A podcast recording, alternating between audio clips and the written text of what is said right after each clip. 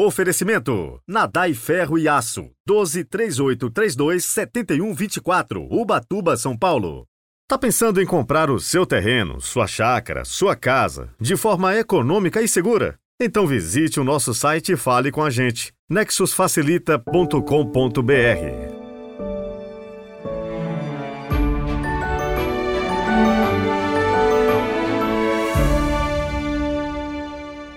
sábado, 16 de setembro de 2023. Boas-vindas a você que nos encontrou agora, também para todos vocês que já é do nosso grupo de evangelização, na nossa paróquia virtual. É realmente um prazer ter você aqui com a gente. Hoje quero mandar aquele super abraço para Gabriela, de Juiz de Fora, Minas Gerais. Muito obrigado, viu, pelo seu testemunho. Rezemos juntos.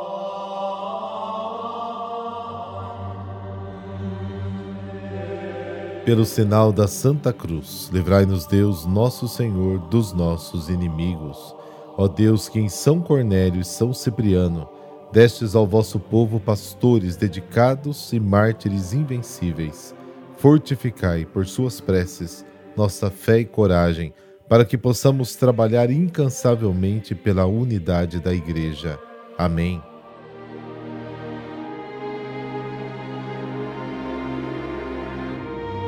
Lucas capítulo 6, versículos de 43 a 49. O Senhor esteja convosco, Ele está no meio de nós. Proclamação do Evangelho de Jesus Cristo segundo Lucas. Glória a vós, Senhor. Naquele tempo disse Jesus aos seus discípulos: Não existe árvore boa que dê frutos ruins, nem árvore ruim que dê frutos bons. Toda árvore é reconhecida pelos seus frutos. Não se colhem figos de espinheiros, nem uvas de plantas espinhosas. O homem bom tira coisas boas do bom tesouro do seu coração, mas o homem mau tira coisas más do seu mau tesouro, pois sua boca fala do que o coração está cheio. Por que me chamais Senhor, Senhor, mas não fazeis o que eu digo? Vou mostrar-vos com quem se parece todo aquele que vem a mim, ouve as minhas palavras e as põe em prática. É semelhante a um homem que construiu uma casa cavou fundo e colocou o alicerce sobre a rocha. Veio a enchente, a torrente deu contra a casa, mas não conseguiu derrubá-la, porque estava bem construída. Aquele, porém, que ouve e não põe em prática é semelhante a um homem que construiu uma casa no chão, sem alicerce. A torrente deu contra a casa e ela imediatamente desabou. E foi grande a ruína dessa casa. Palavra da salvação. Glória a vós, Senhor.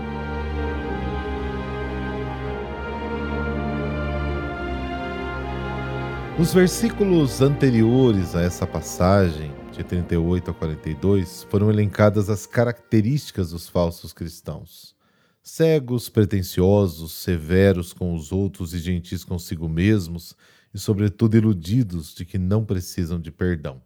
Nos versículos 43 a 45 dessa passagem, somos apresentados ao nosso problema mais sério: sermos plantas ruins que produzem frutos ruins. Para curar este inconveniente, só há um remédio. Devemos aceitar o enxerto na única árvore boa que produz bons frutos, a árvore da misericórdia de Deus, a árvore da cruz de Cristo. É inútil nos esforçar para dar bons frutos enquanto permanecemos árvores más e continuamos sendo árvores más até decidirmos pertencer totalmente a Cristo. A árvore da vida produz frutos de graça e misericórdia, os frutos do Espírito. O fruto do Espírito é amor, alegria, paz, longanimidade, benignidade, bondade, fidelidade, mansidão, domínio próprio. Gálatas capítulo 5. Esta lista que nos foi dada pelo apóstolo Paulo é suficiente para compreender se somos bons ou se somos maus cristãos. Mas enquanto uma árvore má não pode tornar-se boa, um homem mau pode e deve tornar-se bom. O Evangelho nos chama a conversão, a passagem do mal ao bem. Ser cristão é avaliado apenas pela bondade do coração, pela bondade da alma. Esta bondade se manifesta através do amor concreto ao próximo, o amor que coloca as obras antes das palavras segundo o ensinamento da primeira carta de João. Filhos, não amemos com palavras ou com a língua, mas com obras e em verdade. O cristão não é quem fala como Cristo, mas quem vive e trabalha como Cristo. A parábola da casa construída na rocha ou na areia conclui da melhor maneira todo o discurso que Jesus fez. A salvação consiste não só em reconhecer Jesus como o Senhor, mas também em fazer a sua vontade. A fé que se detém no conhecimento e não se torna uma experiência que transforma a vida é uma fé diabólica. Você crê que só existe um Deus? Você tem razão. Até os demônios acreditam e tremem. Fé sem obras é morta. Tiago, capítulo 2. As boas obras de fé nascem necessariamente da palavra escutada, acolhida e zelosamente guardada no coração. O cristão deve estar firmemente plantado em Cristo, firmemente enraizado e alicerçado na fé. Efésios capítulo 3, Colossenses capítulo 2, deve ter alcançado convicções sólidas e profundas e, sobretudo, um sério compromisso de vida para não desmoronar diante das reveses e das provações. Um cristianismo feito apenas de belas palavras e de belos gestos, de belas celebrações litúrgicas, não pode resistir às inevitáveis perseguições e adversidades da vida.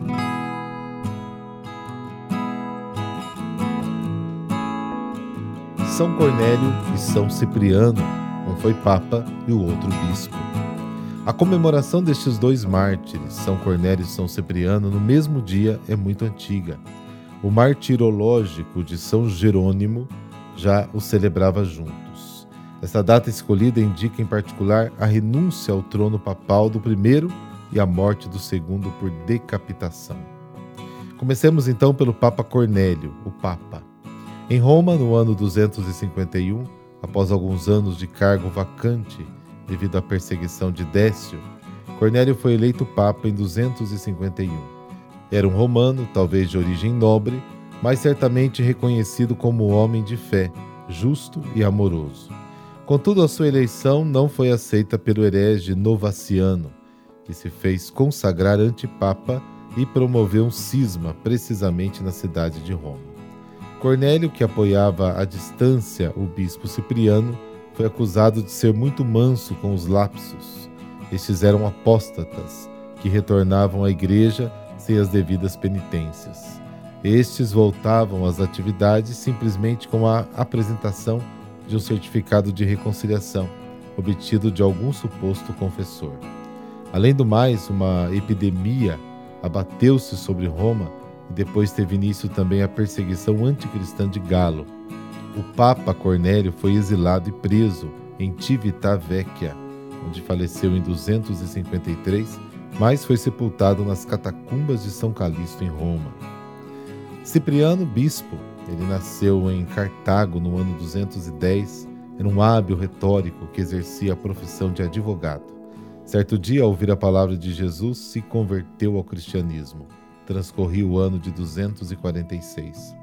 Graças à sua fama de intelectual, foi imediatamente ordenado sacerdote e consagrado bispo da sua cidade. Mas em Cartago a situação dos cristãos não era fácil. Agravavam-se as perseguições de Décio, depois de Galo, Valeriano e Galieno. Assim, muitos dos fiéis, ao invés de morrer, decidiam voltar ao paganismo. Com o tempo, alguns se arrependeram, mas a conduta de acolhida e benevolência do bispo Cipriano com eles não foi aceita pelos rigoristas.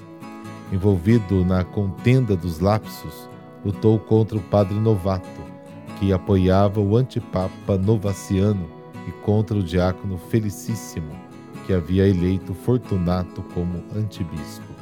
Em 252, Cipriano conseguiu convocar um concílio em Cartago para condená-los, enquanto o Papa Cornélio em Roma confirmava a excomunhão deles.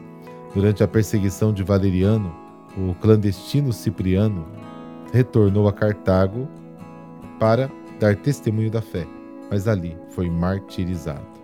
A memória dos santos mártires São Cornélio e São Cipriano, os quais celebramos hoje, o mundo cristão os louva a uma só voz, como testemunhas de um amor por aquela verdade que não pode ceder, professada por eles em tempos de perseguição diante da Igreja de Deus e também do mundo. Os santos mártires doaram a sua vida pela fé. E quão lindo testemunho é ver os pastores entregando-se como Jesus. Fazei que nossos líderes tenham a mesma coragem e força para sustentar a fé do povo de Deus, assim como testemunhar com a própria vida. Amém. Abençoe-vos o Deus Todo-Poderoso, Pai, Filho, Espírito Santo. Amém. Bom sábado para você e até amanhã, se Deus quiser.